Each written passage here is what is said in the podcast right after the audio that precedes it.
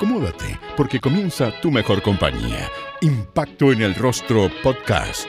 Es una invitación para conversar con nuestros artistas, analizar la actualidad, hablar sobre el teatro y recordar las teleseries, esas que aún están en tu corazón. ¿Disfrutaste con los paisajes de Rapanui o aprendiste el romané? ¿Te reíste con la martuca o lloraste con la muerte del peyuco? Si es así, entonces estás en el lugar indicado. Te invitamos a acompañar a Jorge Peña y sus invitados en Impacto en el Rostro, tu mejor compañía. Uno de los actores más aclamados por la crítica, reconocido nacional e internacionalmente y quien encarna a la loca del frente. Nos referimos a Alfredo Castro, quien nos acompaña en este episodio. El artista que se destaca en teatro, cine y televisión se hizo presente en Quilicura Teatro Juan Radrigán 2021 con la dirección de reelecturas de Shakespeare. En cine pudimos verlo en Algunas Bestias y Tengo Miedo Torero. En televisión pudimos disfrutar de Ernesto Lizana y Las Lo California, entre muchos otros roles. Pero vamos con calma que de todo ello hablaremos con el destacado actor. Quilicura Teatro Juan Radrigán 2021, desde el 7 hasta el 31 de enero. Nuestro escenario es tu pantalla. Yo creo que Juan responde a una tradición muy antigua del teatro chileno y muy noble, muy ética, que es como Acevedo Hernández. Acevedo Hernández debe ser de los años 30, 40, eh, un y tiene la misma formación que Acevedo Hernández, además porque Acevedo Hernández era un hombre autodidacta eh, que pertenecía al Partido Comunista, que escribía, empezó como barriendo los teatros, eh, trabajando de lejos en el teatro y poco a poco él se fue involucrando y empezó a escribir. Y escribió unas obras maravillosas y que hasta el día de hoy, o sea, maravillosa. Y Juan tiene un poco el mismo recorrido un hombre que trabajó en muchas cosas, que nunca estuvo cercano al teatro y que sin embargo de pronto, súbitamente, se dedica a escribir al teatro. Entonces responde a una tradición de un teatro eh, eh, realmente popular. Cuando digo popular, digo que se remite a las clases sociales más vulneradas de este país, a los oficios, a las mujeres, a los entornos, a la política, desde un lugar muy, eh, muy extremadamente marginal. Entonces, un retrato social e interesante, porque si ustedes piensan que el teatro universitario, eh, Católica, Chile, Concepción, eh, Antofagasta, en fin, todos los teatros universitarios tienen el, un poco la mirada y no una crítica, es porque la realidad así de un teatro más, de, más, más burgués de autores con una tradición también de clase media, clase media alta, clase media acomodada, aristócratas. Entonces, insisto, no es una crítica social a pertenencia de, clase de ninguna especie, porque creo que el talento está más allá de esas, de esas, de esas pertenencias, pero sí hay un, hay un marcado mm, matiz, una, mm, una, ideología que evidentemente se filtra en los textos eh, de los autores y Radrigán tiene una, una, tiene una dramaturgia que está dedicada y conformada por un corpus eh, creativo de la marginalidad, evidentemente. Eh, no me quiero comparar con Radrigán, pero hay muchos autores, muchas actrices, actores, escritores, escritoras que han empezado, hemos empezado viejos. Yo empecé haciendo cine a los 52 años, nunca había hecho antes. No me quiero comparar, pero digo que hay algo en el acto de, iniciarse en un oficio eh, que tiene que ver con el tiempo también. Alfredo, ¿recuerdas cuándo conociste el trabajo de Juan Rodrigán? Yo conocí el trabajo de Juan Rodrigán cuando ello he tratado de acordarme durante todo el día de ayer y hoy día de un teatro que había en la calle, en el Paseo Bulnes. No, Paseo Bulnes, frente a la moneda, lo que sigue hacia mm, Avenida Mata. ¿Cachai? Ese es el Paseo Bulnes, que es peatonal. Ahí había un teatro pequeñito que no me acuerdo cómo se llamaba, tal vez se llamaba Teatro Bulnes, donde en plena dictadura, año, años 80, eh, yo y no, yo, mucha gente, íbamos a ver a Radrigán en su compañía ahí. Y me acuerdo, me acordaba que era el terror, porque estaba frente a la moneda, ¿cachai? Y en esos tiempos, ustedes que son tan jóvenes, ahora que la vida está complicada, que te agarra un paco en la calle y te dispara, también es posible, pero en esa época, de verdad, yo sé que siempre para la gente joven es difícil magnificar, cuantificar o poner en realidad el peligro que uno vivía en ese tiempo. Pero de verdad que salir de un teatro en el Paseo Bulne frente a la moneda, lleno de CNI, de Paco, Milico, de una obra eh, política, Como que tú pensabas, ¿cuándo van a entrar? ¿Cuándo nos van a llevar a todos presos? ¿Cuándo nos van a matar? Salir caminando por ese paseo era una experiencia. Pero yo también tengo el recuerdo que nunca lo he compartido, se los regalo. Como decía el MBL, te regalo un secreto. Eh, yo eh, hice una obra a los 21 años que se llamaba Ecus, que fue la primera obra que yo hice en mi vida. Estaba en la escuela, estaba saliendo de la escuela. Y en esa obra actuaba yo y actuaba una chica de Valparaíso, Miriam Pérez se llamaba ella. Eh, y que mm, actuábamos esa obra y actuábamos al final de la obra como 20 minutos los dos desnudos, con desnudo frontal, desnudo, desnudo, desnudo, en plena dictadura, eh, tiempo, estuvieron a punto de llevarnos presos, llegó carabinero, eh, la obra fue denunciada por inmoral, estuvimos en un momento súper álgido ahí, y yo tuve una, una relación con la Miriam, eh, actuábamos juntos y ella era de la Escuela Valparaíso y la Miriam era muy amiga, Rodríguez. Entonces, a través de ella, yo accedía a Juan. Y la Miriam creo que fue una de las primeras que hizo Isabel Desterrada en Isabel, ponle Y yo a través de ella, que teníamos un pequeñito leve romance por ahí, actuábamos juntos. Yo era un atormentado joven, atormentadísimo, que me, caía en las redes de los personajes, me costaba mucho salirme. Y yo conocí a Juan y después mi conocimiento de Juan fue cuando Juan trabajó mucho con Raúl Osorio y con la mm. Rebeca Gigliotto. Y ellos tenían, eh, loco, ¿ah? en, ya no existe ya, en Bellavista con Purísima había una especie de casa con unas eh, eh, palomeras, se llaman, esos últimos pisos. Y ahí Osorio tenía un taller, tenía un piso, una pieza, un departamento, no me acuerdo, eh, en un segundo, tercer piso o último piso una casa, donde él investigaba con Juan Rodrigán. Investigaban textos, obras, las actuaba la Rebeca Gigliotto, Rodrigán volvía a escribir, Creo que la Miriam participó ahí de eso también. Y yo iba a mirar, yo los iba a mirar.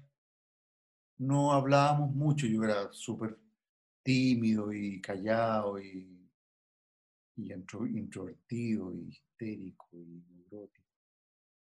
Entonces, no hablaba mucho. Pero mi relación fue larga con Juan desde la distancia, parece, ¿no? Eh, y de pronto, bueno, Juan se convierte en quien es. A mí me llaman a la Chile a dirigir, Fernando González me llamó a dirigir Hecho Consumado, y que para mí fue un hito en, mi vida, en mi carrera súper importante. Pero también yo abro entonces el Teatro de la Memoria, la escuela y el teatro. Entonces Juan eh, me pide eh, hacer sus talleres de, de, dramaturgia, de escritura, en la escuela, mientras sale un fondar, y un día me llama y dice, bueno, el fondar no salió, no lo ganamos, así que nos vamos. Yo le dije, ¿cómo se te ocurre que te vas a ir? O sea, sobre mi cadáver. Eh, no porque yo ganara plata con él, sino que porque yo tenía tanta admiración y cariño por él y por la Flavia que trabajaba con él, y les dije, aquí está la escuela. Aquí está la sala, aquí está todo lo que necesiten. Y él trabajó muchos años en la memoria, hizo sus talleres, sus seminarios, eh, a veces pagados, a veces gratis. Eh, a mí no me importaba, yo sabía que tenía a una persona demasiado importante a mi lado y, y eso. yo creo que él se enojó una vez conmigo. Se enojó porque me presentó la obra que hizo finalmente eh, Carrasco, Bailando para Ojos Muertos.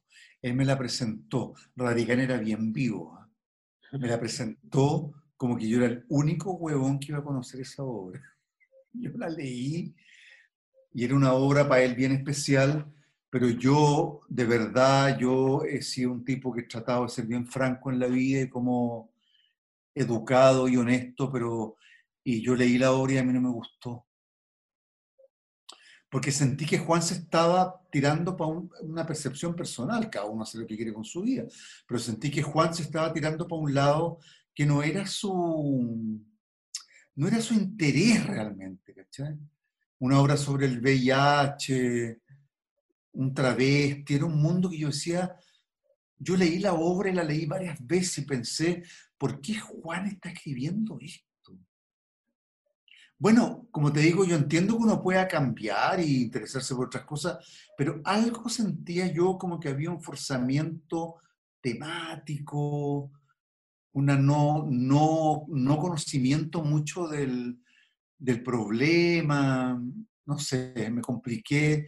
Le dije, Juan, puta, weón, o sea, transpiré al hablar con él, yo lo pasé pésimo.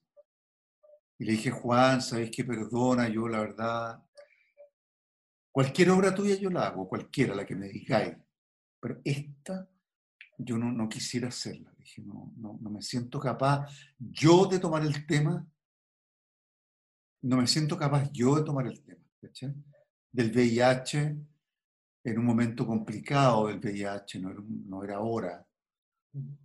Y, final, y nada, yo creo que ahí él se molestó conmigo. No me lo dijo nunca, pero yo siento que él se molestó conmigo.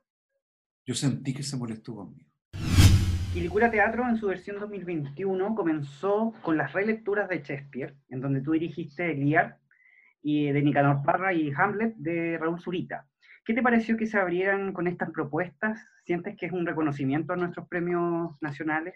Sí, es un proyecto hermoso, precioso. Precioso que yo creo que debería hacerse más extenso, porque son cuatro, o sea, increíbles premios nacionales. Entonces, eh, yo creo que ese proyecto es muy, muy lindo y que deberían hacerse cada uno eh, una lectura de esas de trozo, en fin, habría que, habría que ampliar ese proyecto y hacerlo más grandioso, más importante también. Fue súper importante, pero mm, yo lo pasé muy bien haciendo. Fue muy emocionante además encontrarse con los actores después de 20, 25 años. Eh, Héctor Noguera está ahora en la edad del personaje, entonces yo me emocioné hasta las lágrimas escuchándolo desde su casa. Eh, me, emocionó muchísimo, muchísimo. Y Hamlet, bueno, yo nunca lo hice en la realidad y me abrió los ojos y el hambre de poderlo hacer también.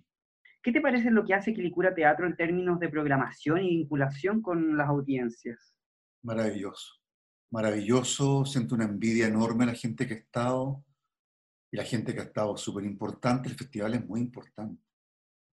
El festival ha logrado desde siempre, ¿eh? desde que empezó, posicionarse como un espacio muy importante. Eh, a mí me cargan las segmentaciones de, de, blanco y negro, del pensamiento binario, para mí es algo tremendamente violento. O sea, lo bueno, lo malo, lo rico, lo pobre, lo feo, lo lindo, eh, lo popular, lo no popular. Pero no quiero referirme a Quiricura como un festival popular quiero referirme a Quilicura como un, festival que todos los festivales deberían ser, ¿entiendes? De, explorar y abarcar un, universo extenso, eh, dinámico, plural, eh, sin sellos, sin discriminaciones, lo más heterogéneo posible. Porque en este país todas las cosas tienden a ser como homogéneas. Y muchas cosas han, muchas cosas han, han muerto y se han destruido por el, el ánimo de lo homogéneo. Y voy a referirme un poco al Festival de Dramaturgia, por ejemplo, donde yo con Juan participamos muchas, muchas, muchas veces. Él como un director eh, eh, instalado, un director eh, requete, reconocido. yo empecé como un director medianamente joven, como me entiendes, y, y, nos juntábamos en ese festival autores como Radrigán, como Egon Wolf, como Isidora Aguirre, en fin, con directores muy, muy, muy jóvenes. Y lo, hermoso de ese festival era el cruce. El cruce que Radrigán fuera dirigido por un chico que estaba saliendo de la escuela de teatro, eh, qué sé yo, un chico de la escuela de teatro que escribía una obra, fuera dirigido por Andrés Pérez, ¿me entiende? Era una, un heterogéneo tan lindo, hasta que a alguien genial se le ocurrió que no, que iba a ser dedicado solamente a actores nobles y jóvenes. Entonces, ¿qué pasó? Y ese festival cagó. Nunca se recuperó. ¿Me, comprende? Eh, entonces, eh, con Juan me acuerdo que lo comentábamos, decíamos que, ¿qué pasó acá? Eso era una semana de una fiesta increíble, que cambiábamos en 10 minutos de una obra a otra, eh, era lindo. Entonces, hablando un poco de, cómo lo, homogéneo, solo jóvenes, solo viejos, solo mujeres, solo gays, solo feministas, yo siento que no, no es el camino. O sea, sí, pienso que, que, que sí hay, hay un teatro, un cine feminista que tiene que tener su lugar, LGBTQ más también, pero también tenemos que, que cruzarnos. Y la memoria fue un espacio que fue, fue creado y pensado precisamente para el cruce de saberes. Entonces, para mí que Juan estuviera ahí era maravilloso. Estuvo la Diamela Eltit, eh, muchos dramaturgos eh, jóvenes, en fin, mi afán hasta el día de hoy es que venga gente de todas partes. Yo no, no creo en esa sociedad homogénea. ¿ah? No, no, no, creo en ella. Y lo que tiene el Festival de Quilicura, que yo creo que es súper eh, eh, abierto, muy, muy diverso. Alfredo, muchas veces el teatro se ha anticipado a los cambios sociales. Es el caso de Mano de Obra de Diamela Eltit y también de la reescritura de La Tempestad del propio Juan Radrigán. ¿A qué crees tú que se debe este fenómeno? Es misterioso, pero yo creo que porque los creadores, hombres, mujeres, jóvenes, viejos, de todo, estamos muy al tanto de la realidad. Por eso te decía, yo creo que el hecho de, ser viejo es un, es un plus súper importante para un creador, porque ya hay mucha vida vista, hay mucha vida vivida, ¿me entiendes? Lo cual yo recuerdo en la escuela que yo, mi furia, mi gran furia en los exámenes eran cuando te decían, sí, que eres muy joven para ese personaje. Y uno decía, ¿y para qué me lo dan? Hagamos obras solamente para gente joven. ¿Entiendes? Entonces, eh, siempre es un problema, es una dificultad, depende de donde uno lo tome también, pero tiene que ver con la educación. Tiene que ver con qué educación tuvo uno en su hogar, en su entorno, en su familia, en su colegio o en su escuela.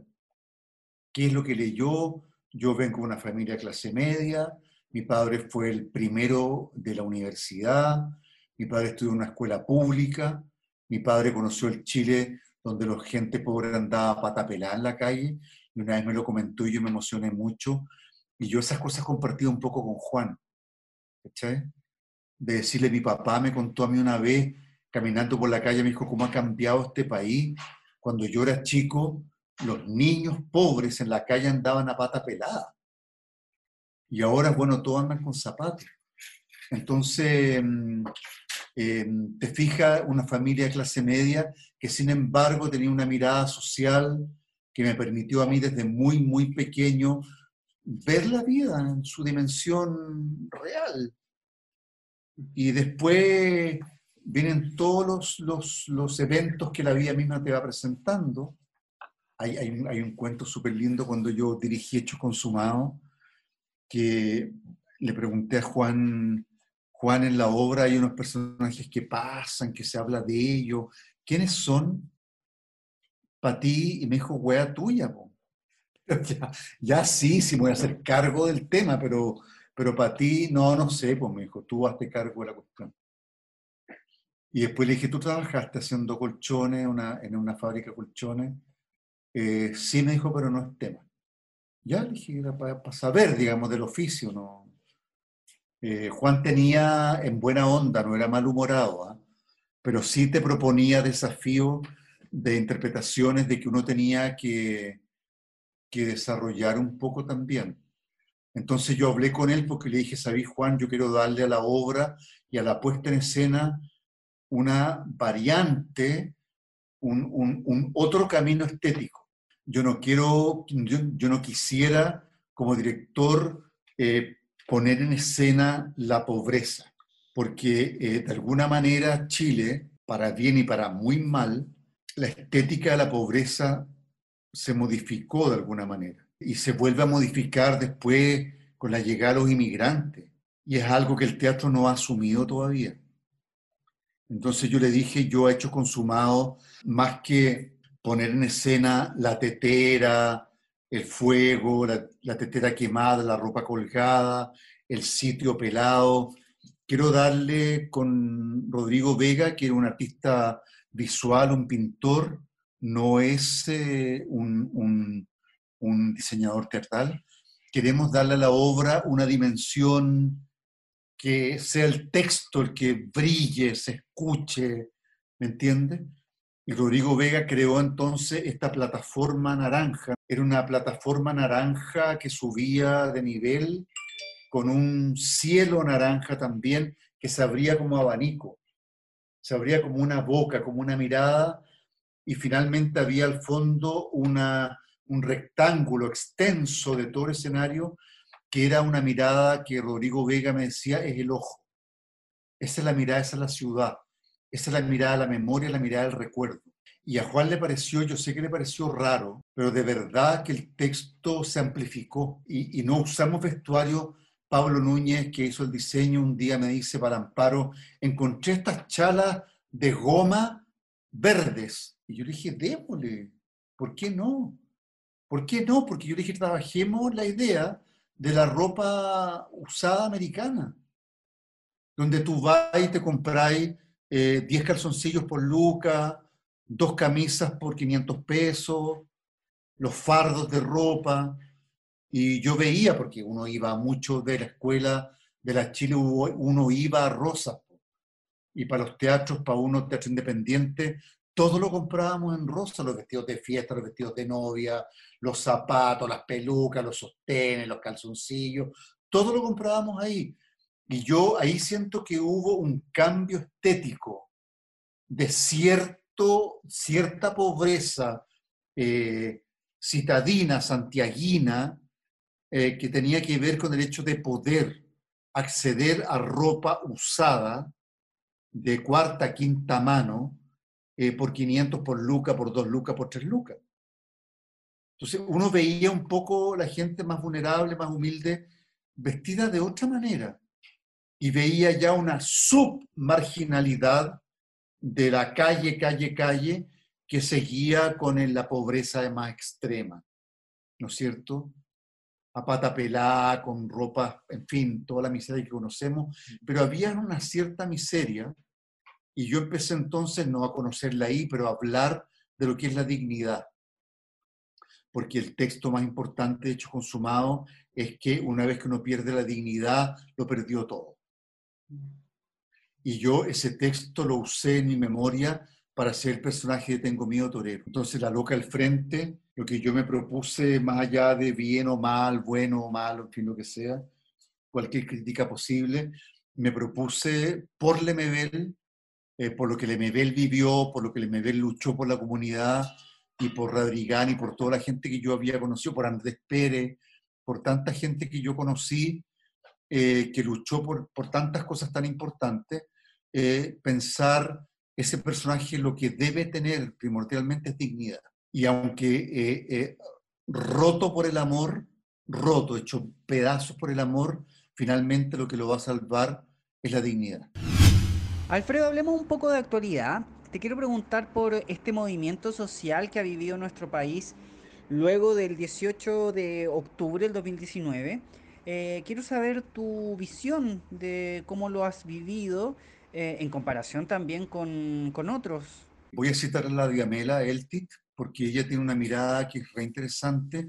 Ella dice, esto no empezó el 18 de octubre, esto empezó en marzo con la marcha feminista. Y yo nunca lo había pensado, y si lo piensan bien, yo estoy súper de acuerdo con eso. Esa marcha feminista fue la marcha más numerosa que hubo en Chile.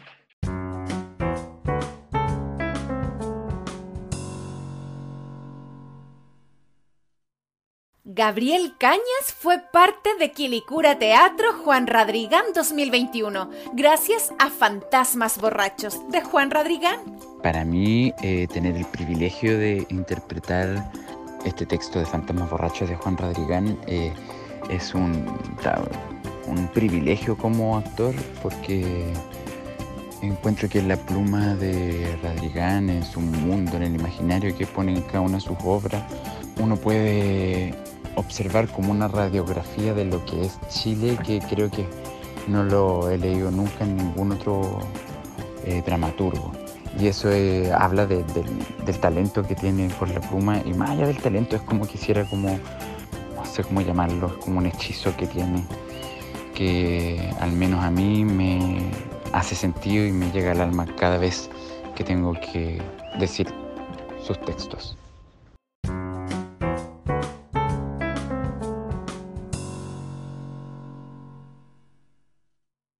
Entonces, eh, yo siento que ahí empezó el germen de la protesta más radical, eh, más transversal, y después vino el 18 de octubre. Y ahí ya fue increíble. Entonces yo también decidí, porque me acuerdo ese día de, haber participado en una, pero eran varios conversatorios, se hizo uno en Italia sobre, sobre teatro, y yo, mm, yo me di cuenta de algo, porque de ahí, partió de ahí partimos a la marcha. Y yo me acuerdo haber llegado por seminario Avenida Italia, Seminario, eh, Providencia, Plaza de la Dignidad, y, me emocioné tanto, pero también sentí que yo no debía estar ahí. Yo creo y siento haber sido un tipo hasta el momento bien comprometido con muchas causas importantes en mi vida. la primera es el teatro, y también de haber sido un tipo bien integrador y que ha hecho su camino desde, desde el territorio que le pertenece. Y hay cosas que uno no puede negar. Yo nací en una clase media y yo no puedo eh, hacerme el pobre. No puedo hacerme, encuentro que es una, eso es lo más horrible que un ser humano puede hacer. Ser abajista es tan asqueroso como ser arribista. Entonces yo tengo que asumir mi pertenencia. Entonces yo también eh, sé que trabajé en televisión muchos años, que fui dueño de muchos privilegios, que gané un sueldo muy bueno. Ahora, yo siempre digo, pregúntenle ustedes cuánto ganaron los canales de televisión, cuánto se repartían los ejecutivos de TVN con nuestro trabajo, cuántos programas eh, muy malos se hicieron gracias a nuestras tres series que trabajábamos de siete y media de la mañana a ocho y media de la noche, ganábamos bien, no lo voy a negar, pero también trabajábamos aprendiendo romané, haciendo circo, viajando fuera de Santiago, que fue maravilloso. Pero de verdad, de verdad, eh, la gente, los ejecutivos, los canales ganaban una plata impensable para estos días. Entonces encuentro que sí está bien la crítica. Eh, obviamente que yo estoy con, por un país mucho más igualitario eh, eh, y, las desigualdades me parecen espantosas. pero también hay que poner las cosas a veces en, en lugares también. ¿ah? Y hay un cuento, perdón que me vaya a, a, las anécdotas, pero a veces cuentan cosas lindas. La Delfina me contó el otro día que yo la llamo cada cierto tiempo y me contó que vio Tengo miedo torero, que se emocionó mucho. Me voy a contar un cuento que tengo con el hueón del MB. Me encuentro con esta mierda, me dicen matucana, y, y, yo veo y me mira como con su nariz respingada, y yo lo saludo, le, dijo, le, dijo, le dije, lindo, te admiro tanto, leo todos tus libros, y me dijo, ay, vieja momia, no sé qué. Y, y ¿sabes lo que le contestó? Mira, le dije, yo nací momia igual que tú naciste maricón. Entonces, no nos saque una suerte entre gitanos. Yo no puedo renegar de mi momiaje porque queréis que le haga que me mate. Así como tú tampoco puedes renunciar a tu mariconería. Y yo lo encontré súper interesante porque, porque hay cosas que, no, que en, el, en el arte, en la creación, que hay un mundo solidario, hay un mundo más bien de pertenencias, de, de juntarse. Eh, yo creo que hay una discriminación que no debería existir entre, no sé, ya. Pero ¿me entiende? A mí yo nunca sentí que Juan me discriminara o me mirara en menos, yo mucho menos con él. Eh, nunca he sentido de parte de mis compañeros discriminaciones. La gente es bruta, de repente la gente es más brutal, es más... Pero claro, es que es un tema importante porque piensa que estamos siempre hablando de qué es mejor. Yo en estas cuestiones de, de, Facebook o Instagram, pasan todo el día. El mejor actor, ¿quién es? La mejor teleserie, la mejor obra de Tetuán. Paren la weá con el mejor y la mejor. No hay mejores o peores. Hay gente que hace lo que le gusta, hay gente que hace lo que puede. ¿Me entiendes? Como que deberíamos parar un poco. Yo creo que el 18 de octubre también es una invitación a eso. ¿eh? A también pensar que sí, ok, igualemos la cancha, borremos las desigualdades, pero también en el pensamiento, también en el ejercicio del oficio. ¿Me entiendes? Porque nuestro oficio está en otro lugar, en otro lugar. Quiero saber tu visión sobre el rol social que ha tenido el teatro en las últimas décadas y vincularlo con una declaración que diste tú a un diario de circulación nacional en donde dijiste que el teatro estaba perdiendo el peligro. No sé si pudiéramos eh, profundizar en esas declaraciones. ¿Qué quisiste decir con eso, Alfredo? Bueno, como te contaba, cuando yo conocí a Juan y lo iba a ver al Paseo Bulne, ese era teatro, ¿me entiendes? Porque estaba en una peligrosidad entre la vida y la muerte que era súper real, pero eh, haciendo metáfora de esto, pienso que efectivamente hay, un, hay unos riesgos, hay unas zonas que el teatro dejó de, dejó de tocar. Y profundizando un poco más, por ejemplo, yo he trabajado toda mi vida con testimonio, 40 años, 40 años. Yo la primera obra que hice en mi vida, en mi puta vida, fue Ecus, que se las conté un poquito, y era una obra testimonial de un chico que dejaba ciego a seis caballos con un punzón. Sucedió en Inglaterra, un dramaturgo, Peter Schaffer, tomó esa noticia y le hizo una obra. Y fue un éxito mundial. Y yo pensaba, bueno, yo de ahí para adelante, que yo tenía 21 años, eh, partí trabajando con testimonio. Antes yo trabajaba con Andrés Pérez, Andrés escribía las obras en base a puros testimonios de él. Eh, yo fui testigo y participante de la escritura de la huida de Andrés, que vivía en la casa de mi abuela, eh, donde vivía, eh, y, yo, yo estuve en la escritura de esa obra y, y, yo sé cómo trabajaba Andrés. Entonces, para mí lo testimonial ha sido siempre la negra estéreo testimonial, Historia de la sangre, La manzana de Adán, Los días tuertos.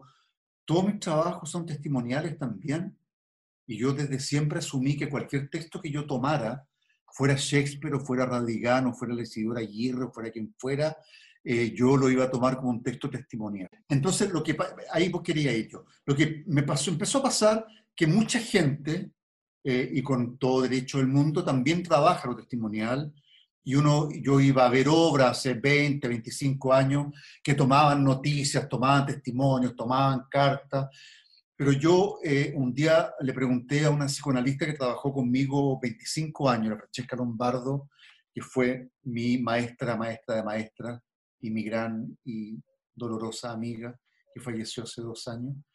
Y le dije, ¿cuál es la diferencia que tú ves como analista, como amiga, como colaboradora, colaboradora conmigo, entre lo que yo hago con los testimonios y lo que hacen estos chicos, por ejemplo?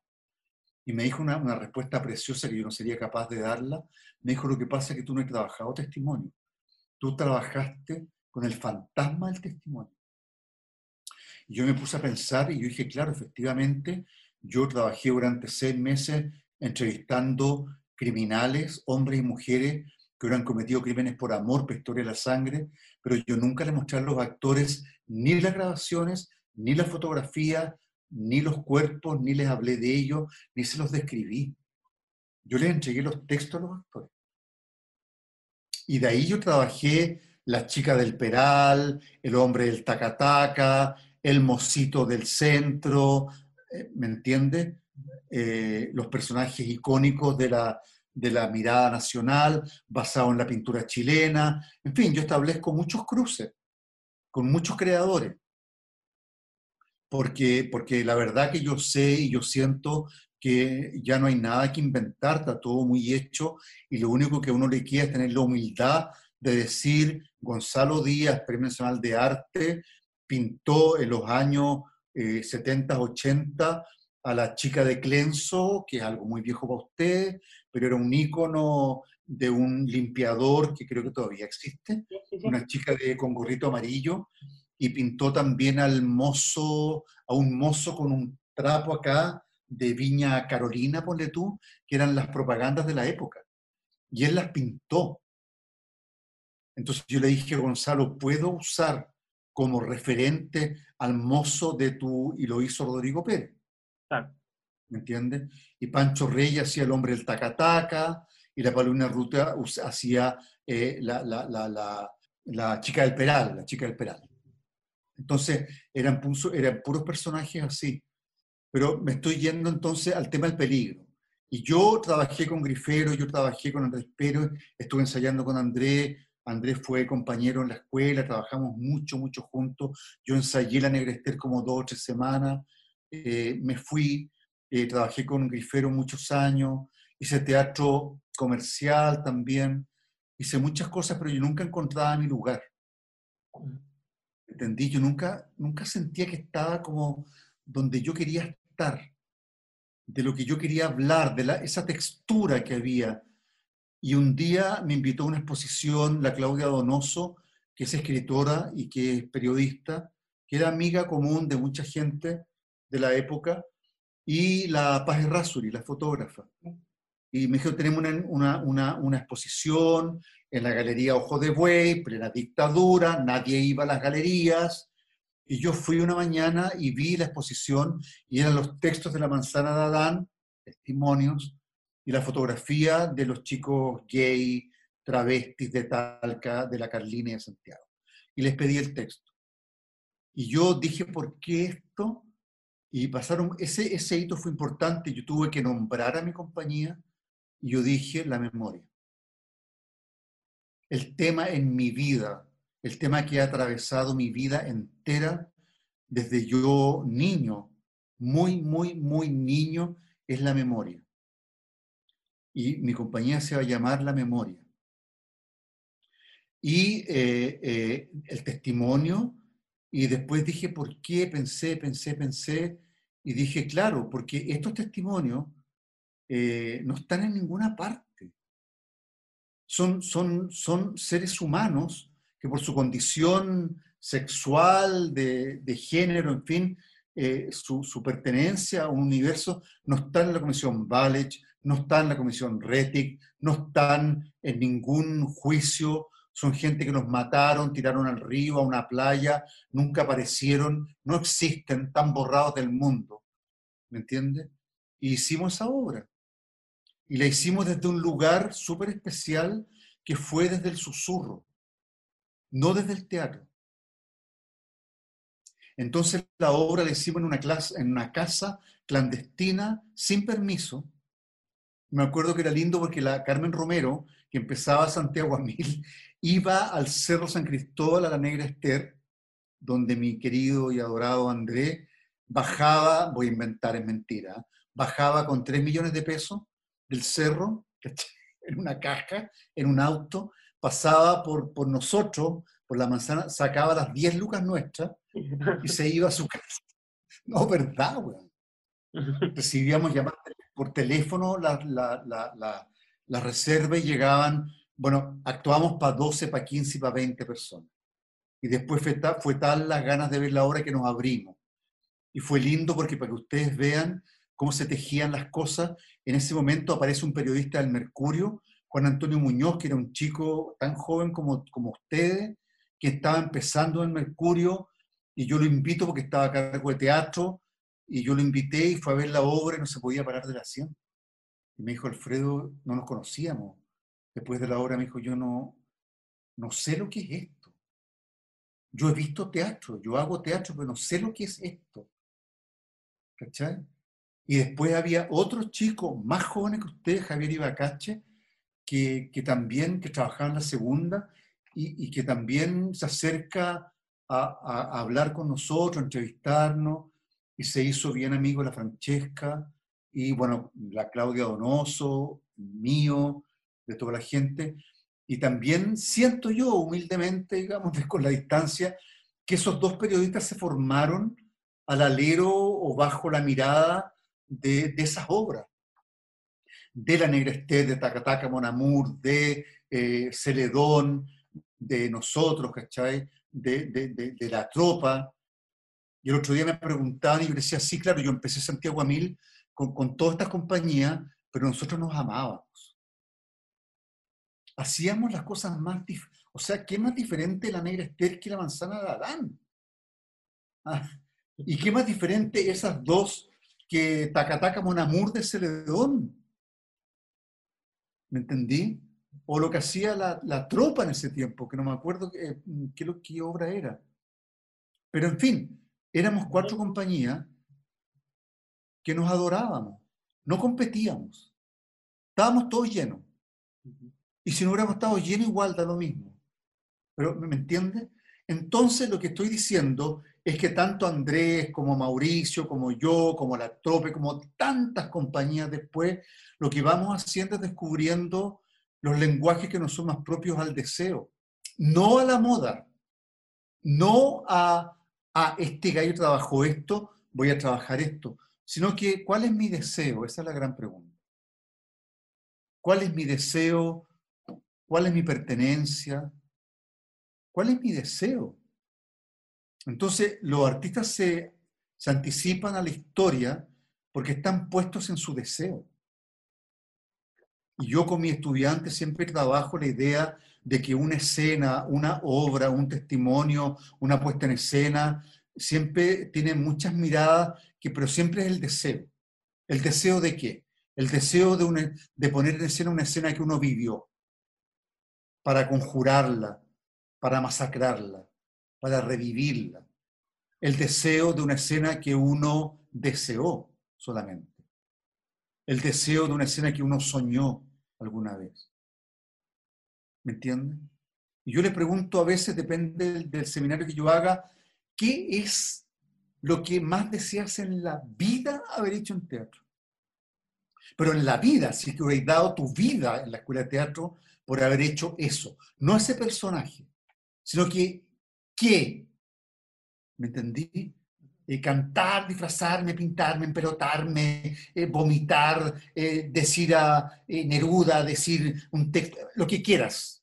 Yo les digo, hagámoslo. Prepáralo y tráemelo. Tu deseo, tu máximo deseo. ¿Entiendes? Entonces, ahí empiezas tú a rozar el peligro. Y el peligro está dispuesto en muchas partes. Hay un peligro evidentemente social y político, que estamos viéndolo ahora, cuando agarran a patada a este nazi asqueroso en el suelo, ¿entiendes?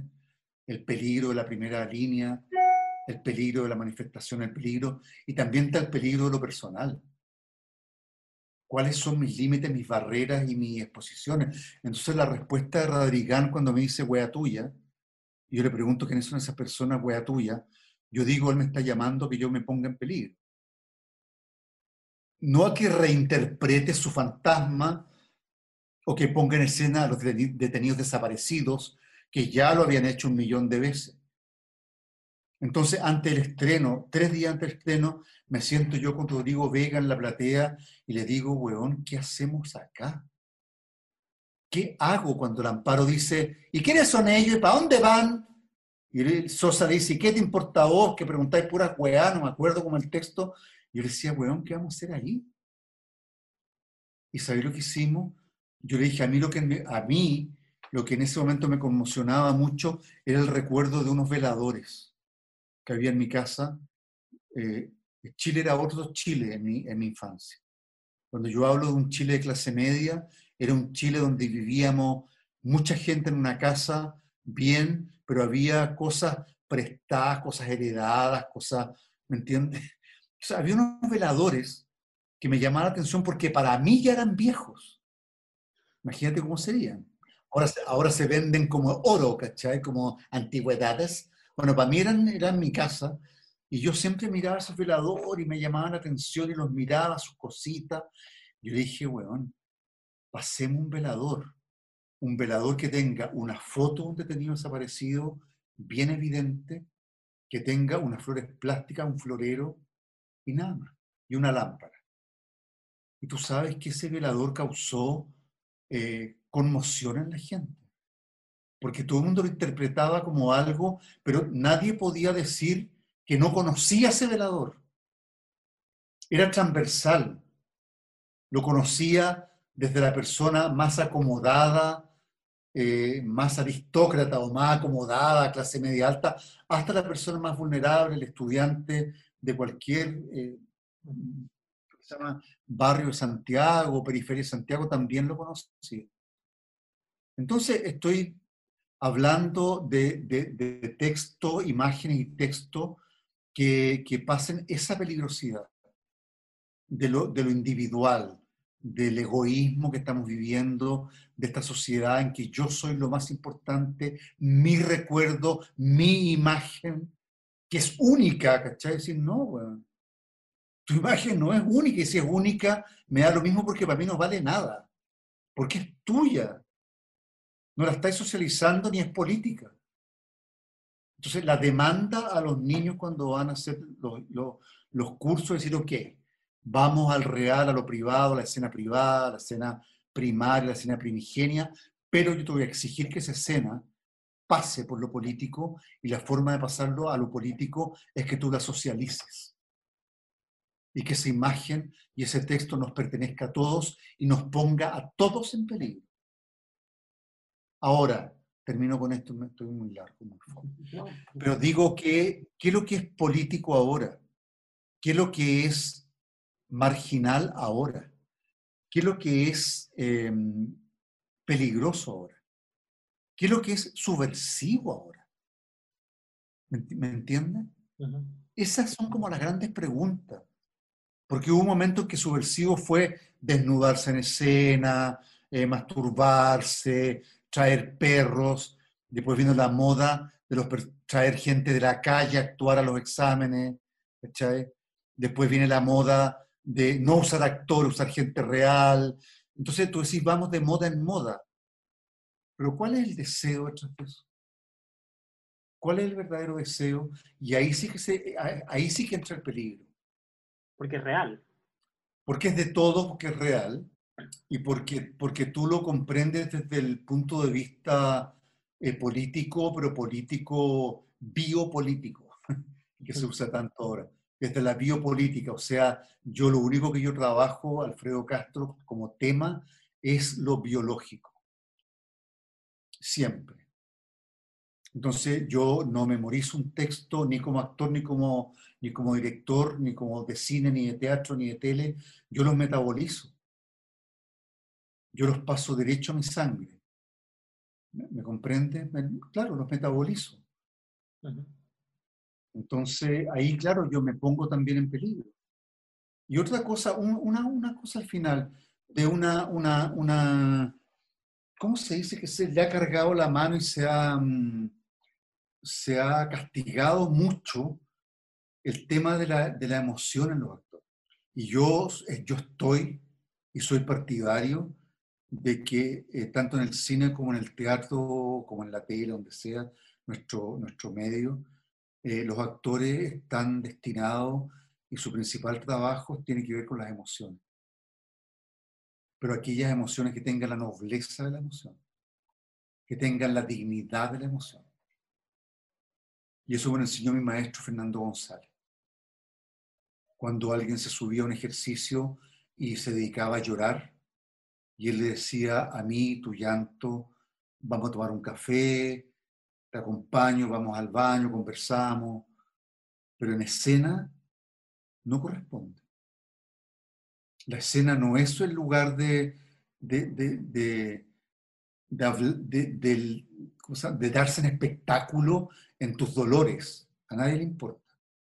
Estamos hablando de un tercer cuerpo, de otro, que es otro concepto que a mí me gusta mucho, que, que, que, que yo he trabajado harto, que es el tema del personaje como un tercer cuerpo, no como un ser de ficción. Es como un cuerpo que surge entre yo, actor, Alfredo Castro, Hamlet. Entre yo y él debemos crear un tercer cuerpo, que yo pueda mirar y que Hamlet pueda mirar. ¿Qué es lo que decía María González? ¿O, de, o decía algo parecido? Pero diferente porque la Maré es, mira, estoy haciendo una obra sobre el teatro que se llama La clausura del amor con la Millaray Lobo y, y Pancho Melo, que es sobre una pareja de actores. Y ella dice, yo soy actriz, soy una intérprete. Por lo tanto, mis emociones yo no las vivo, que las viva el público. Y paramos, le dije, ¿te acordáis de la Maré? Cuando decían que lloren los otros, que lloren ellos. Yo no estoy de acuerdo con eso. O sea, cada uno que haga lo que quiera. Pero a mí como me satisface profundamente llegar a ese nivel de emoción de ese tercer cuerpo, que no soy yo ni es Hamlet, que es otro y que se emociona porque efectivamente la vida fue dura en ese momento. Y porque el público, tú entras en una comunión con el público que te está siguiendo la respiración, está siguiendo la palpitación de tu corazón. Entonces, cuando así, cuando el amparo hacía hechos consumados, yo le pedí una vez una locura, cuando apalean, finalmente mata a un palo en la cabeza, y el amparo decía ese texto maravilloso final, yo le dije, amparo, eh, en el suelo, cuando le dice que hicieron con nosotros, que mierda hicieron con nosotros, estamos todos locos, estaba solo a un metro, ¿por qué lo mataste? Todo ese texto, yo le pedí, le dije, este es un secreto entre tú y yo nadie lo puede saber, nadie lo tiene que saber. Yo le dije, escribe en el suelo como quien escribiera en la arena la palabra amor. ¿Cachai? Amor, amor, amor. Y eh, me dijo, ¿y, ¿y cuánto rato? Le dije, lo que quieras. Lo que quieras porque el texto es tan potente, porque el público está tan emocionado, que el público va a estar contigo. Y fíjate que se tomaba dos minutos, que en teatro ustedes saben lo que es. Mm. Y la gente, nunca nadie dijo que largo ese momento, nunca. En Los Arrepentidos también, que yo actuaba cuando, bueno, había un momento en que mi personaje, que era eh, eh, transgénero, y contaba que estuvo casado 11 años con un heterosexual, y cuando lo descubrió. Y entonces Rodrigo me preguntaba, pero, pero eh, cómo hacían el amor. Y yo sabía, y yo sentía que yo podía estar cinco minutos en silencio. Porque yo sabía que el público, la pregunta que quería hacer, desde la última anciana de la última fila hasta el pendejo de la primera fila, querían saber cómo hacían el amor. Un hombre, eh, mujer operado, operado íntegramente con mutilación, con toda la operación, ¿cómo hacía el amor con un heterosexual? Completamente heterosexual. Y yo sentía, y después venía la pregunta, ¿y qué pasó cuando le contaste? Y yo, bueno, ahí a mí me agarraba una emoción tremenda y el público yo lo sentía que estaba conmigo también. Entonces, esas son zonas de peligro. Por eso no estoy tan de acuerdo con que lloren ellos, que hagan ellos. No, mi labor también es yo estar en peligro es levantar yo mi escena del deseo. la escena más peligrosa que yo pueda tener en mí, para poner al otro en peligro.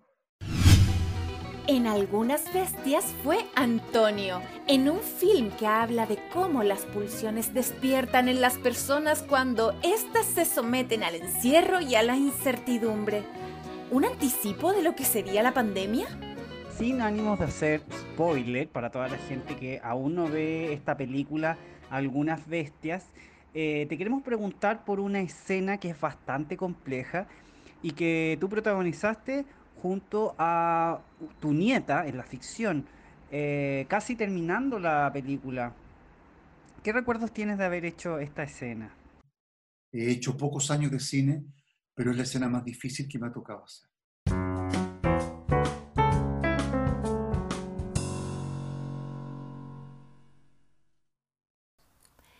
Pero qué bueno está el episodio de Impacto en el Rostro. Solo se podría mejorar con un croissant o un croissant de almendra. No, ya sé, un rollito de canela. Todas estas delicias las puedes encontrar en Briquet Bakery, panadería artesanal en donde no solo destacan el paisan nuez y el de aceituna, sino que además por su selección de productos de calidad, como por ejemplo quesos de Calafquén, cecinas de los Andes y productos del sur de Italia. Encuéntranos en www.briquetbakery.cl o en Instagram arroba briquetbakery, especialistas en bollería y panadería artesanal.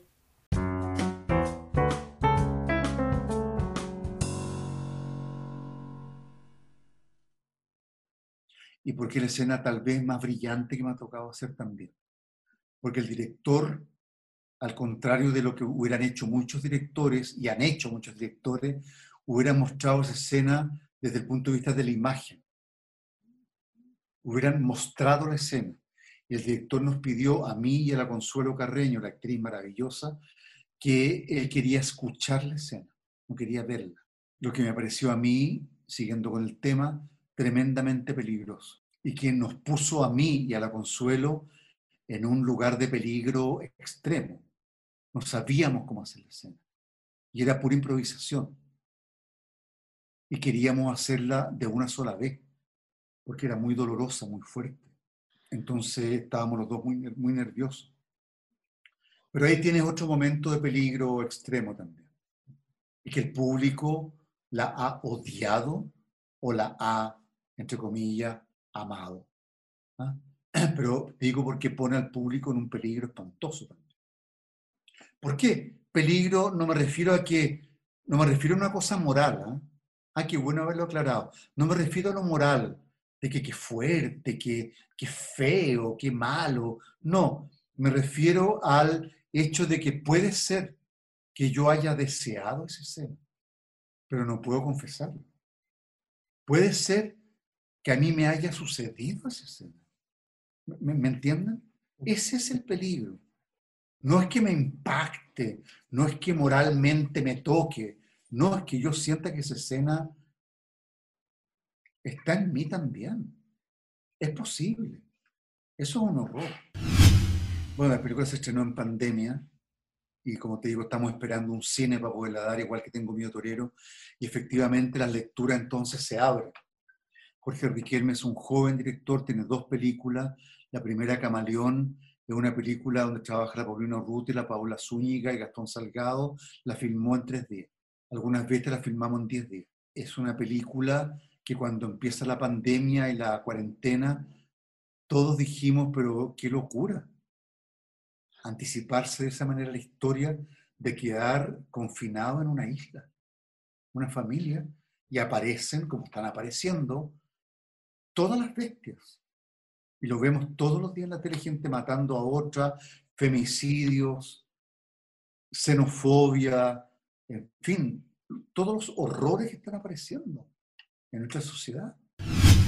En Tengo Miedo Torero fue La Loca del Frente, una película basada en el homónimo de Pedro Lemebel. El libro, bueno, lo leí en cuanto salí, salió el libro y después con la película lo leí muchas veces. Pero me parece que es un gran aporte de Pedro y yo creo que es una injusticia muy grande y muy mezquina eh, atribuir que ese personaje es Pedro Lemebel. Ese personaje no es Pedro Lemebel. Ese es un personaje que Pedro Lemebel creó. Entonces, restarle eh, dimensión a que Pedro Lemebel no era capaz de escribir una novela y crear un personaje es una mezquindad muy grande, porque era un, un autor tremendo y que escribiera crónicas que era su, su, su deseo, digamos, y que eh, su cuerpo fuera su obra y su obra fuera su cuerpo, pero también tiene derecho y tuvo derecho a escribir una novela, y una novela rosa, como él la describe, que son las novelas que él le gustaba, que él quería escribir. Hablemos de teleseries. Su debut en el género fue De cara al mañana, en donde interpretó a Claudio Castañeda en una producción dirigida por Jorge Pedreros. Eh, interesante porque eh, yo no sé si hicimos televisión, porque los Pedreros tenían una productora aparte. Entonces era como igual que ahora, ahora que están produciendo teleseries fuera de los canales, que tú vas a TVN y está vacío, va a Canal 3 y está vacío, vas al Mega y está vacío, porque están todas las producciones haciéndose en otros lugares, en otros galpones y cosas. En ese tiempo se hizo esa teleserie fuera también, y en locaciones reales y afuera, y Fernando González fue llamado a dirigir actores. Entonces Fernando González fue el que hizo el casting de esa película, de esa, telenovela. Y por ahí llegué yo y llegamos todos, de Tomás Vidiella a la Patricia Maldonado, eh, yo, la Norma Ortiz, todos los que llegamos para allá, llegamos porque Fernando González hizo el casting, un muy buen casting. Para mí, era, para todo era súper nuevo, éramos todos muy jóvenes, nadie había hecho televisión, y era una teleserie bien loca porque de repente había números musicales Era bien extraño porque yo cuando vi la película La La Land, ponle tú, dije, qué loco, porque no voy a comparar, no, ninguna comparación, pero el año 82 en, Chile, eh, con el Happening con Ja dirigiendo una teleserie, era, era, era muy loco porque la censura, el exilio, la tortura, la muerte, la persecución, era todos los días, entonces estar en televisión con el Happening con Ja haciendo una teleserie, era, era lo más raro que yo, que me ha pasado a mí en la vida. Más, sin embargo, yo pude vivir y pude pagarme un viaje a Londres con esa teleserie, donde yo fui a audicionar como cualquier mortal con 1.500 postulantes a una escuela de teatro y yo quedé en esa escuela de teatro. Eso me permitió a mí esa teleserie. En el 91 fue Pedro Pablo Oroz en Volver a Empezar. Interpretó al hijo de Margot Albónico, personaje inspirado en la escritora Isabel Allende y en su exilio político. Estuvo una producción que no pudo decir las cosas como eran. Porque yo estimo que la dictadura se está acabando ahora. Entonces, en ese tiempo de transición, lo que se escribía era censurado esa teleserie fue muy, muy, muy censurada. Y la amenaza siempre fue la misma que hizo Sutil, el director de la CMP, el director de los empresarios de Chile ahora, que en realidad es el presidente de Chile, el señor Sutil en este momento, cuando la Mónica Rincón lo entrevistó en CN Chile y le dijo, usted en un momento por nuestra mm, eh, cobertura de las noticias, usted retiró los avisajes, la promoción, los spots de, sus empresas en, en, CN y él dijo, yo tengo derecho yo pongo mi plata donde yo quiero. ¿Qué te parece? Que era un poco lo que le estaba ocurriendo a esta teleserie, me imagino. Lo que sucedió en esta teleserie, lo que sucedió en muchas teleseries, que te decían, a ver, a ver, a ver, me acuerdo que hay un chisme que no sé si es verdad o es mentira, puede que sea parte de un mito, pero un mito es un secreto a voces, y igual es bonito, como dice Blanche Dubois, eh, también llamado Deseo. Hay un mito, un, cuento que cuentan que uno de estos eh, avisadores en una teleserie eh, dice, a ver, a ver, a ver, si vamos a andar contando muertos en la teleserie, yo retiro mi avisaje inmediatamente. Así que paren ese cuento, aquí no hay desaparecido, aquí no hay muerto, y me cambian la teleserie. Y se cambió la teleserie. Y volver a empezar era una teleserie súper valiente, con un elenco maravilloso, con un director maravilloso, en un momento que pensamos con ingenuidad que podíamos hablar, que podíamos decir las cosas, y no fue así, porque este país pasó a ser gobernado por los empresarios. Y si ahora, como pasó con Sutil hace pocos años, hace un año, sigue existiendo eso. Tú no cubres noticias como yo quiero, te quito el auspicio y se acabó tu canal. No es tan lejana la realidad. No sé si tan abiertamente, pero lo sabíamos, porque era evidente, porque los capítulos cambiaban, porque te quitaban un capítulo, porque llegaba otro, porque esa escena estaba borrada, porque después se editaba de otra manera. En fin, eso lo puede contar mejor el director, Vicente Sabatini, lo puede contar él maravillosamente bien y más que tiene una memoria increíble y fue un, es un director tan importante con tanta historia. Yo creo que el día que Vicente escriba su memoria va a ser muy importante. Pero aparte de eso, eh, me pasa, bueno, eran momentos duros. Eran momentos muy duros. en todo nivel. ¿ah? Yo me acuerdo que yo había llegado de Inglaterra hace muy poco, lo había pasado increíble, era la época de los punks, de los pelos, de la, de la en fin, de la música, eh, los colores, de los aros, los piercing. Y yo terminé la escuela y me hice un arito. Y volví a Chile y fui a filmar y un, un diseñador súper importante que hacía la ambientación se me acercó y me dijo, Alfredo, perdona, pero te quiero aconsejar algo, súper buena onda, eh, sácate ese ar, porque te hay que hacer trabajo. Y tuve que sacarme. Y tuve que maquillarme el hoyito de la oreja. Porque era de maricón usar aro en Chile. ¿Me entiendes los niveles que estábamos? De que alguien se podía quedar sin trabajar en televisión por ser maricón o por creer que era maricón o por usar un aro. Entonces, los niveles de censura y de, de, censura eran tan, tan transversales, tan increíblemente transversales, que no había lugar seguro. Y tú decías, ¿y si yo no trabajo, con qué como? ¿Y si no hay teatro? ¿Y si no hay salas? y si no hay fondar, y si no hay apoyo, y si no hay nada, ¿de qué vivo?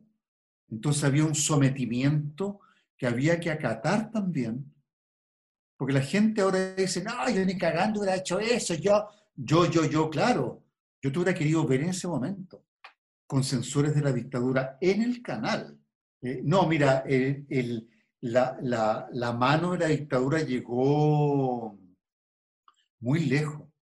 Yo muchos años después monté patas de perro en los galpones de ahí de Chucre Mansur. Mm, ya era plena, plena democracia, ya habían pasado muchos años. Y eh, el diseñador me propuso que para la sección comisaría, como en todos los lugares de la comisaría, hay un retrato del presidente de la República o la presidenta de la República, y en ese tiempo era Ibáñez del Campo, pusiéramos una, una gigantografía de Ibáñez del Campo. Y un día yo estaba solo en el teatro, eh, limpiando unas botas, en fin, antes que llegaran los actores, solo. Y se abre la puerta y un tipo súper bien vestido me dice, hola, hola, ¿tú eres Alfredo? Sí. Eh, ¿Estás montando una obra? Sí. Eh, ¿Puedo mirar el teatro? Qué lindo, nunca había visto el teatro. Obvio, le dije, pasa. Estaba montando una obra, Espatas de Perro, de Carlos Droguet, un escritor chileno maravilloso, Premio Nacional de Literatura, eh, una obra linda de un niño que nace con patas de perro y mitad cuerpo niño, habla sobre la discriminación y hablamos mucho rato. A los dos días, teléfono a un abogado. O tú sacas la imagen de Ibáñez del campo, o yo te demando y tú nos estrenas la obra. El señor que entró al teatro era un pariente lejano de Ibáñez del campo y me, me, me, me censuró, me demandó. Imagínate, estamos hablando de plena democracia, plena. Estoy hablando, creo que Ricardo Lagos o Eduardo Frey. Ya habían pasado 8 o 10 años de democracia. Lo que pasa es que volver a empezar es bien icónica por, por, por todo lo que significa y todo lo que significó. Qué loco, porque privadamente para mí sí también lo es. Pero no había entendido hasta que tú me lo dices que estaba tomando como un nivel de, de importancia o discusión entre la gente importante. Qué bueno. ¿Y qué es lo que tú recuerdas de Pedro Pablo, que era tu personaje? ¿Qué era lo que más rescatabas de, de él? No, yo creo que efectivamente lo más potente era el rechazo y la negación de la madre. De toda esa historia, porque eran Tú sabes que en Chile las cosas horrendas que pasaron tuvieron repercusiones eh, a veces más de diversos dramatismos, digamos. Y hubo gente que fue torturada, exiliada, eh, que mataron a sus parejas y de retorno a Chile los hijos entraron a la escuela militar. Entonces, y hubo, no sé, pues hijos también de torturadores que después mm, se metió al Partido Comunista, no sé.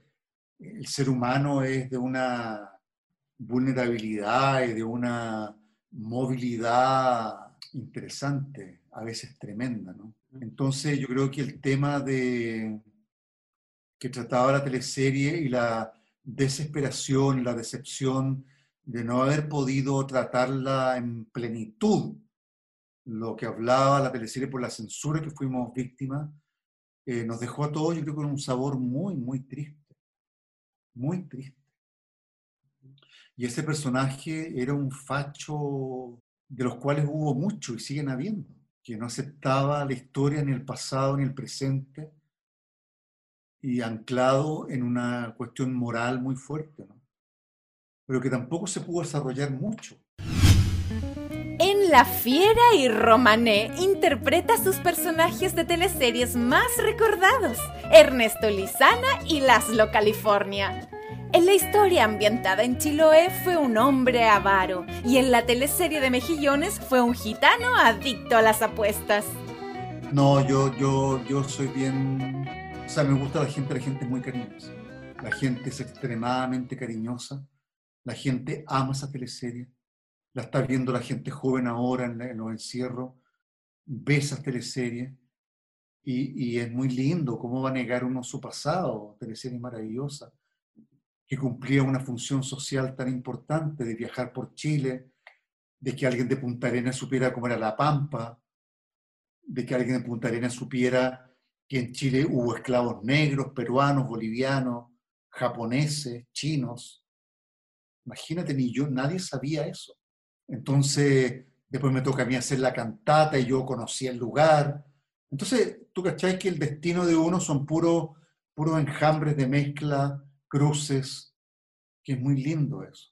Entonces, yo no tengo, yo no, no tengo arrepentimientos ni, ni tonteras con nada de lo que yo he hecho, porque siento que fueron momentos, esos 10 años de TVN fueron los momentos más gloriosos de la televisión chilena desde el punto de vista creativo había humor, había mm, cierta liviandad, en algunos casos, momento y personaje, pero había mm, gente que, muy buenas historias, había gente que trabajaba realmente. En esto no era simplemente avaro.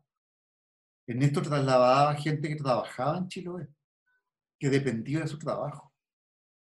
¿Me entiendes la combinación? Sí, era gracioso, había escenas que no podíamos parar de reírnos, no podíamos filmar. No podía el equipo entero seguir filmando porque eran ataques de risa. ¿Me entiendes? Con Lalo California también. Pero, pero eran personajes que vivían la vida también, el amor, de verdad, con sinceridad, trabajaban, tenían solidaridades con la comunidad.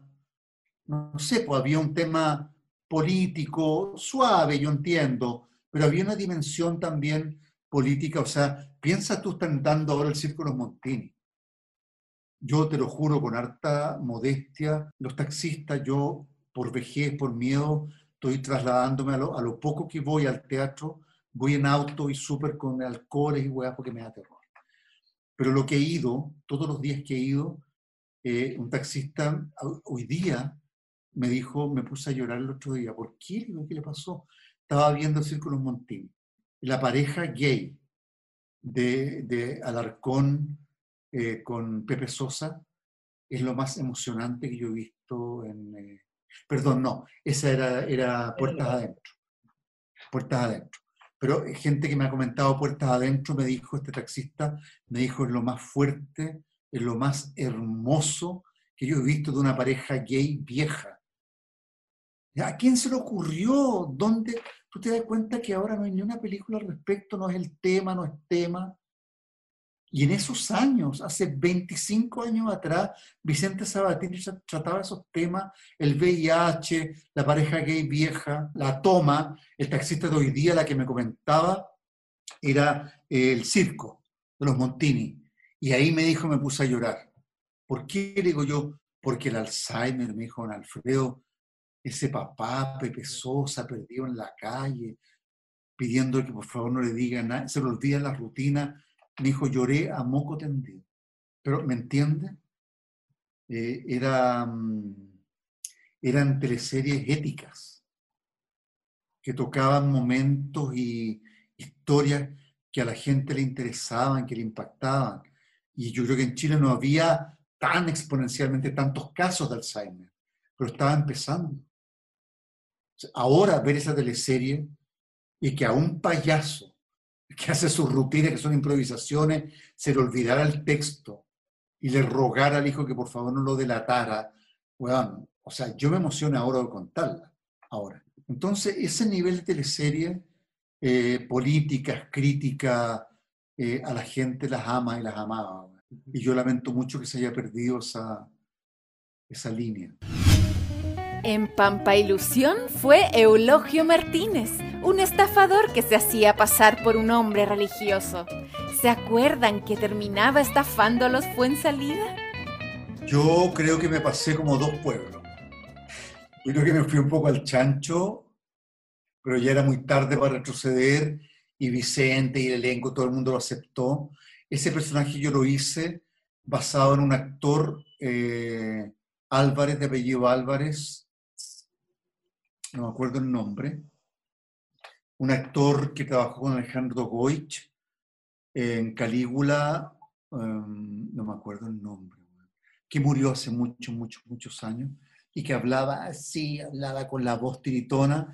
Yo me basé en él para hacerlo, pero creo que me pasé, me pasé de revoluciones, que era un poquito exagerado, pero también quisiera como aclarar que eh, también era un personaje político, porque ese personaje, además de cómico, eh, era un personaje que era un estafador y que estafaba mm, a quienes no se podía estafar.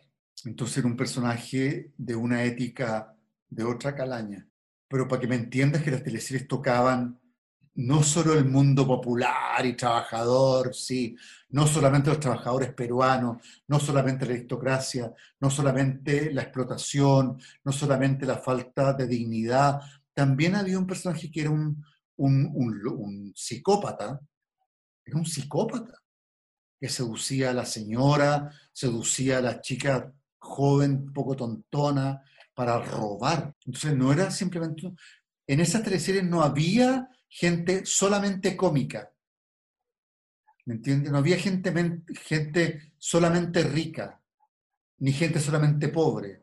Había gente pobre arribista, había gente pobre miserable, había gente po- pobre súper cariñosa, afectuosa, solidaria, trabajadora. Había gente rica, rica, con ideas súper de avanzada. Me acuerdo en Pampa Ilusión, ¿quién hacía? La Antonia Seges, ¿quién hacía ese personaje? No, la Blanca Levín, Ah, fe- feminista. esta aristócrata que llegaba, feminista, luchadora, eh, ¿me entiende? Eran personajes tridimensionales, no eran personajes solamente pobres, solamente cómicos, solamente tontos, solamente lindas, solamente... No, eran teleseries que le exigían a uno darle diversas capas de dimensiones humanas. Y claro, yo hacía comedia, pero mientras hablaba así, coqueteaba con la señora, miraba el florero que me iba a robar, le robaba la cartera, planificaba, ¿me entiendes? Iba donde las putas, no pagaba las putas, no sé, había toda una historia también eh, bien política. Eran personajes muy lindos, muy ricos, muy poderosos. Te vi el otro día una foto de perfil en Facebook donde sale, donde aparece este personaje. Eh, ¿Le tienes un especial cariño? ¿Por qué lo pusiste en, tu red social a, este personaje en particular? Porque me gustó la foto. No vamos a ser todo el rato antipático y serio. Obvio, no tiene vanidades. Pues, vi esa foto, me encontré con ella y dije, qué linda la voy a poner.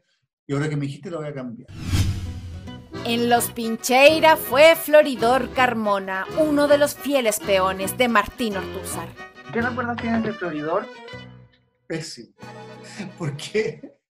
Porque, ahora, yo fui educado y mi escuela pertenece a, esa escuela donde las estrellas no existen.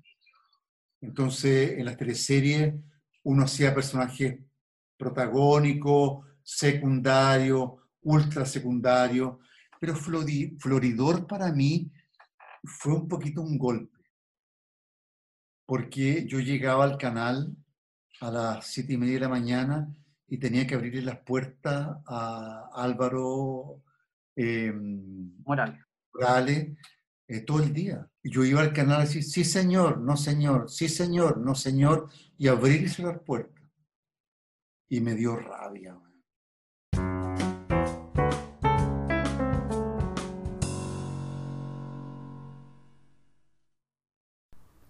Rito es un blog de notas con 100 hojas que incluye un calendario 2021. En cada hoja encontrarás un refrán distinto y su diseño permite que puedas armarlo como calendario de escritorio. La sabiduría popular en forma de notas llega a tu escritorio.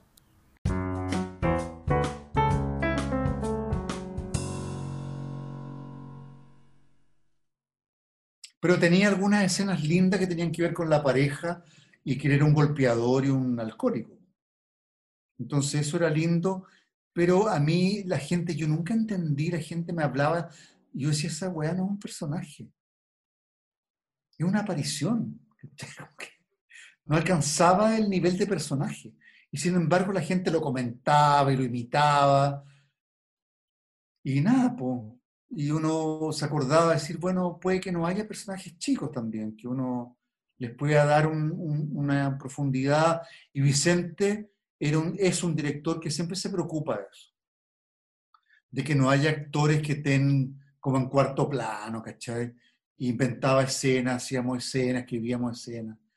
Pero obviamente que era un personaje súper minoritario y yo no me quejaba, igual que ahora hay películas en que yo hago dos escenas, tres escenas, cuatro escenas, otras que estoy en, la, en las 309 escenas, ¿cachai? Me da lo mismo. Yo solamente digo, ya son cuatro escenas, me da lo mismo, pero que sean escenas contundentes, donde yo como actor me sienta exigido y pueda trabajar y que sean importantes para la historia.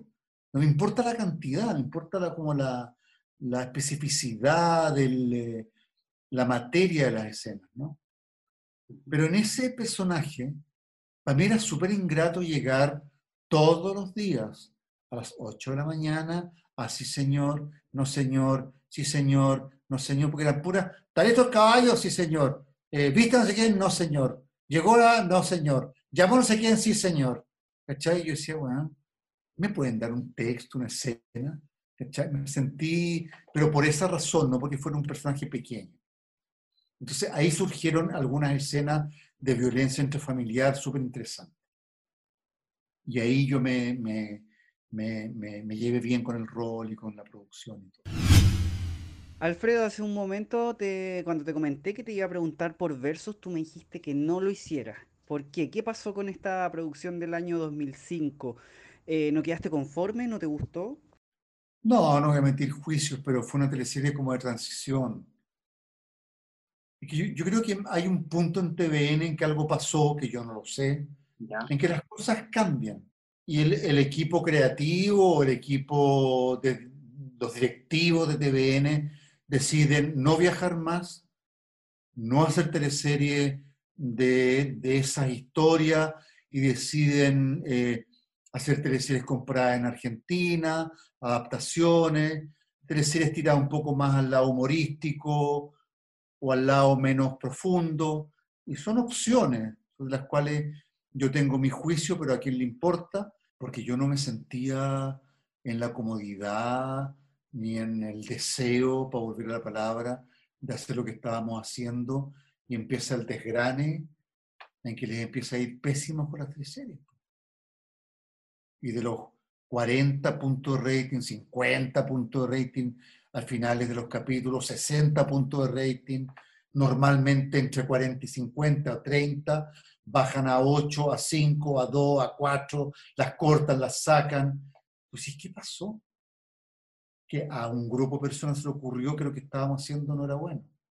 Entonces ahí hay un, cisma, una crisis que tiene que ver con, con, la escritura, con los temas, con los elencos, que, porque era, era lindo lo que pasaba. La quien tenía un elenco buenísimo, con Pesutich, con la Riva Negra, con la Coca Guasini, con miles de actores jóvenes, con eh, gente mayor, maravilloso, y estaba el elenco Sabatini, que éramos otros, y nos reíamos los unos de los otros, ¿cachai?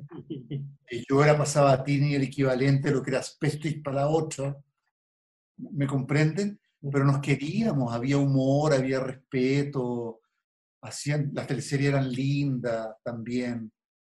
Pero de pronto eh, surge esta crisis que nunca nadie ha explicado y yo, yo tengo una exigencia como política de que alguien dé los nombres, quiero nombres.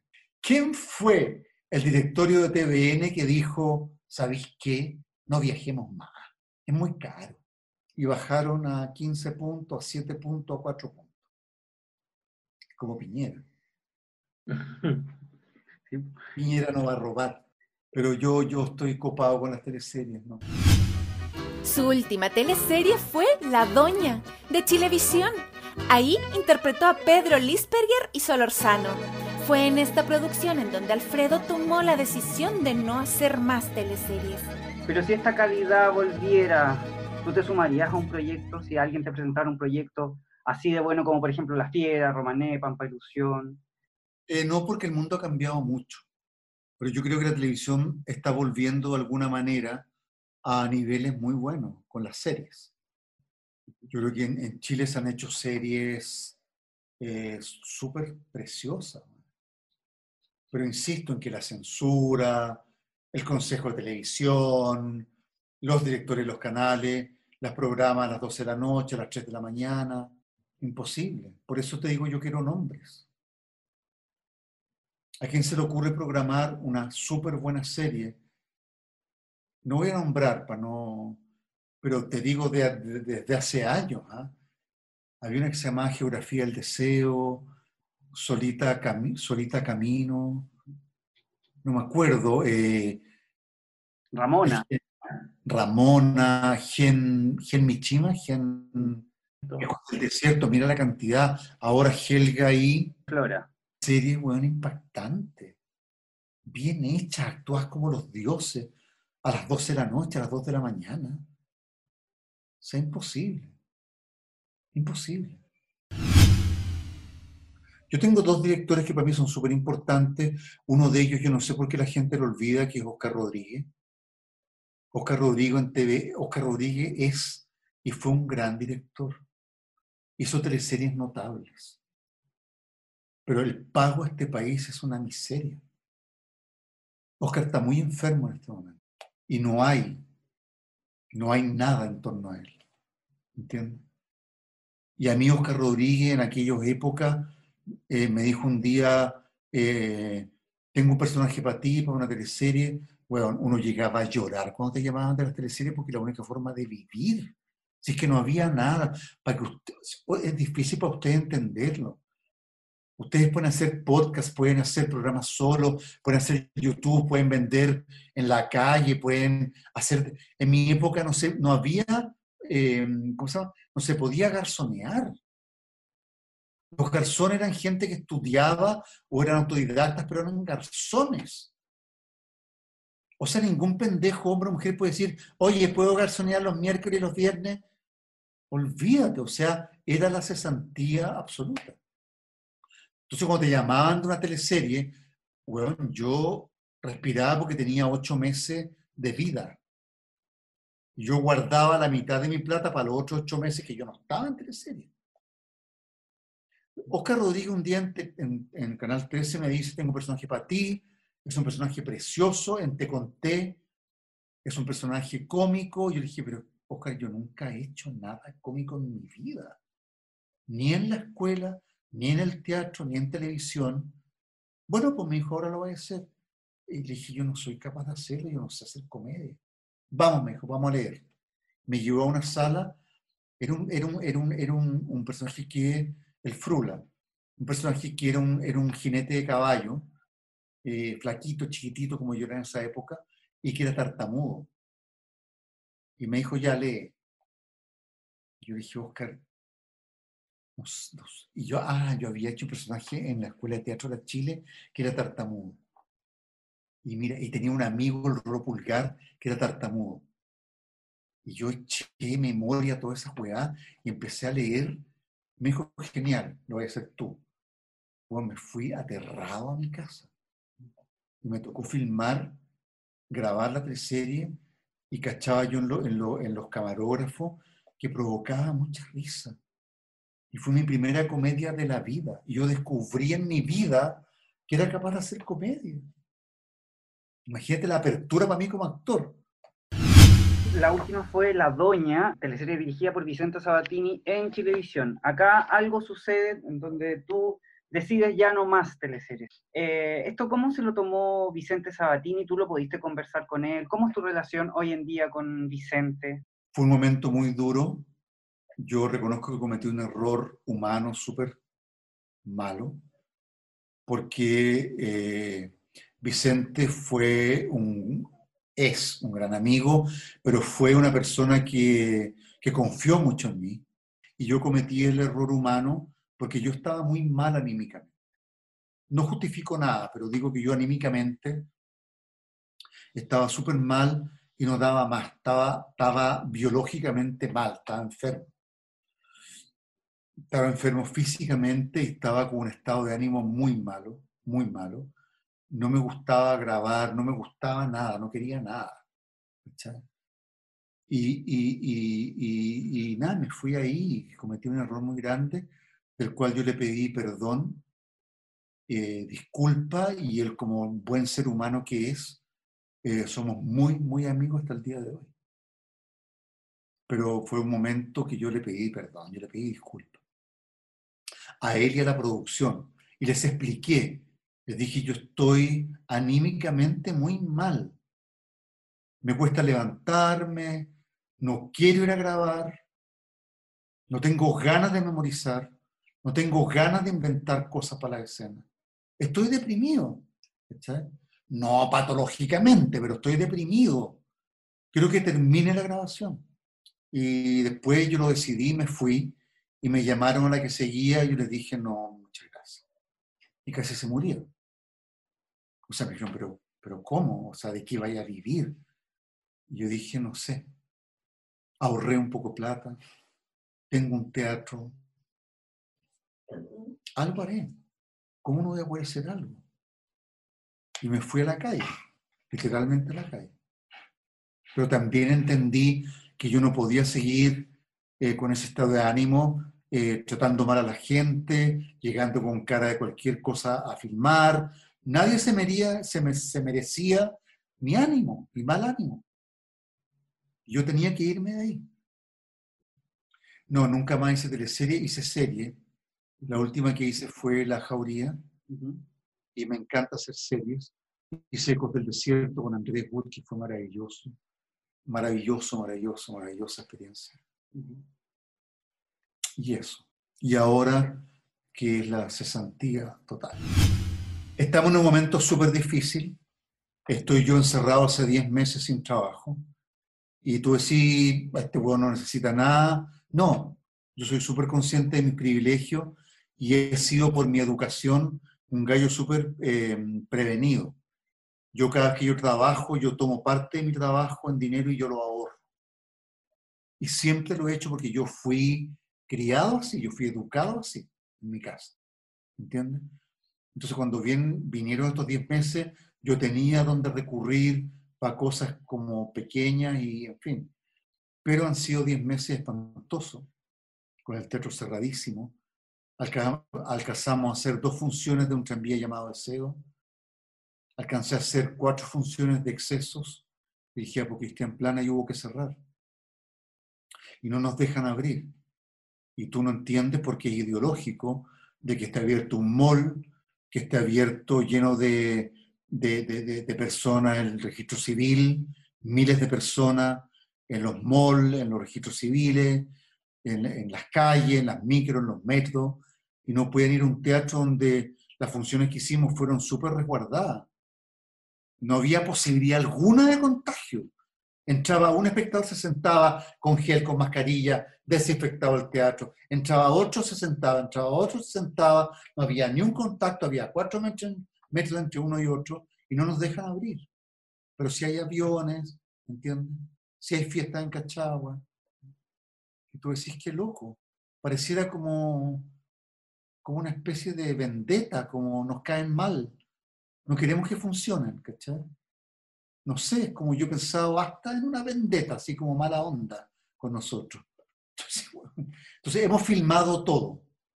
Filmamos exceso y ahora estamos filmando el domingo La clausura del amor, que es una obra preciosa, un proyecto de la Millaray Lobos, una actriz chilena que ha trabajado principalmente en Francia, que pasa temporada en Chile, en Francia, con Francisco Melo, es un autor francés, Pascal Rambert, eh, que a raíz de que un día su mujer, que es actriz y él es, escritor, eh, rompe con él su relación de muchos años, tienen hijos adolescentes y, y lo espera en el teatro y le dice, ¿sabes qué? Esto se acabó. Y así empieza la obra. Pancho Melo espera a Millaray Lobos, porque exige el autor que los actores se llamen como se llaman. Se ha hecho en todo el mundo, se ha hecho con parejas de actores que son pareja en la vida real, y él espera a su pareja y le dice, Mili, qué bueno que viniste, te estaba esperando para decirte que eso se acabó, que esto se terminó. Él habla 40 minutos de por qué terminó con ella, por qué la admira, por qué la ama, por qué la vida sexual que tienen, por qué los hijos, por qué el teatro, ¿por qué Chejo? ¿Por qué? En fin, ¿por qué? Y le dice, ahora yo me voy a ir, y ella dice, en fin, y habla ella 40 eh, minutos. Y es una tesis sobre el amor. Y lo más lindo, porque hemos hablado todo el rato de cruces, cruces, cruces, cruces, que es la razón de por qué yo amo este oficio. Em, en un momento ella le pregunta, ¿qué amamos cuando amamos? ¿A quién amamos cuando amamos? Y insólitamente el, poeta Rojas em, de Concepción, la gran obra de él, el gran poeta de él, es que se ama cuando se ama. Y que la pregunte 60 años después, un autor francés en Francia, es lindo. Otra vez, Cruz. No sé si la tienen ahora, yo creo que Santiago Amil está cumpliendo un ciclo de presentaciones, se termina ya la próxima semana, eh, filmamos el domingo, eh, queremos ir presenciales cuando se pueda, parece que esto viene el horror en febrero y marzo, por lo tanto va a estar la obra filmada, tuvimos que abrir el rubro, la memoria a, a producciones audiovisuales eh, para poder vivir. Estamos filmando obras de otras personas, eh, con todos los equipos, toda la producción, ha sido lindo también. Y filmamos el domingo esta obra. ¿Qué va a pasar con ella? Alfredo, ¿ya existe la posibilidad que la memoria se abra una, una sala digital en donde nosotros podamos ver la obra en, quizás en la página de la memoria? Eh, lo vamos a hacer, sí. Lo vamos a hacer, pero ya como que cerramos el año. Digo porque además eh, mi problema con estas, estas plataformas es que está comprobado científicamente en Chile y afuera que la gente no quiere más. El público trabaja en la plataforma, educa a sus niños en la plataforma, habla con sus parejas en la plataforma, ve porno en la plataforma, hace el amor por la plataforma. Eh, y además ver teatro en plataforma, ya tú sabes que entonces, antes, hace unos meses, la gente eh, duraba 20 minutos aprox. antes de ir al baño, ir a comer, sacar al perro, hablar con los niños, gritarle a la pareja, pelear con la hija, mientras seguía la cámara ahí dando vueltas. Ahora creo que vamos como en 10 minutos.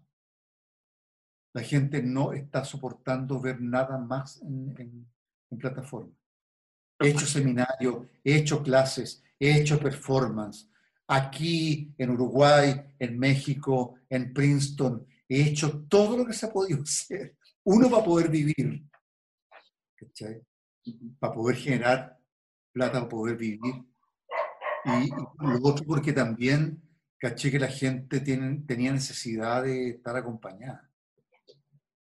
Y más que nada de hablar. Los conversatorios era como, oye, no hablemos nosotros, dejemos que hable la gente.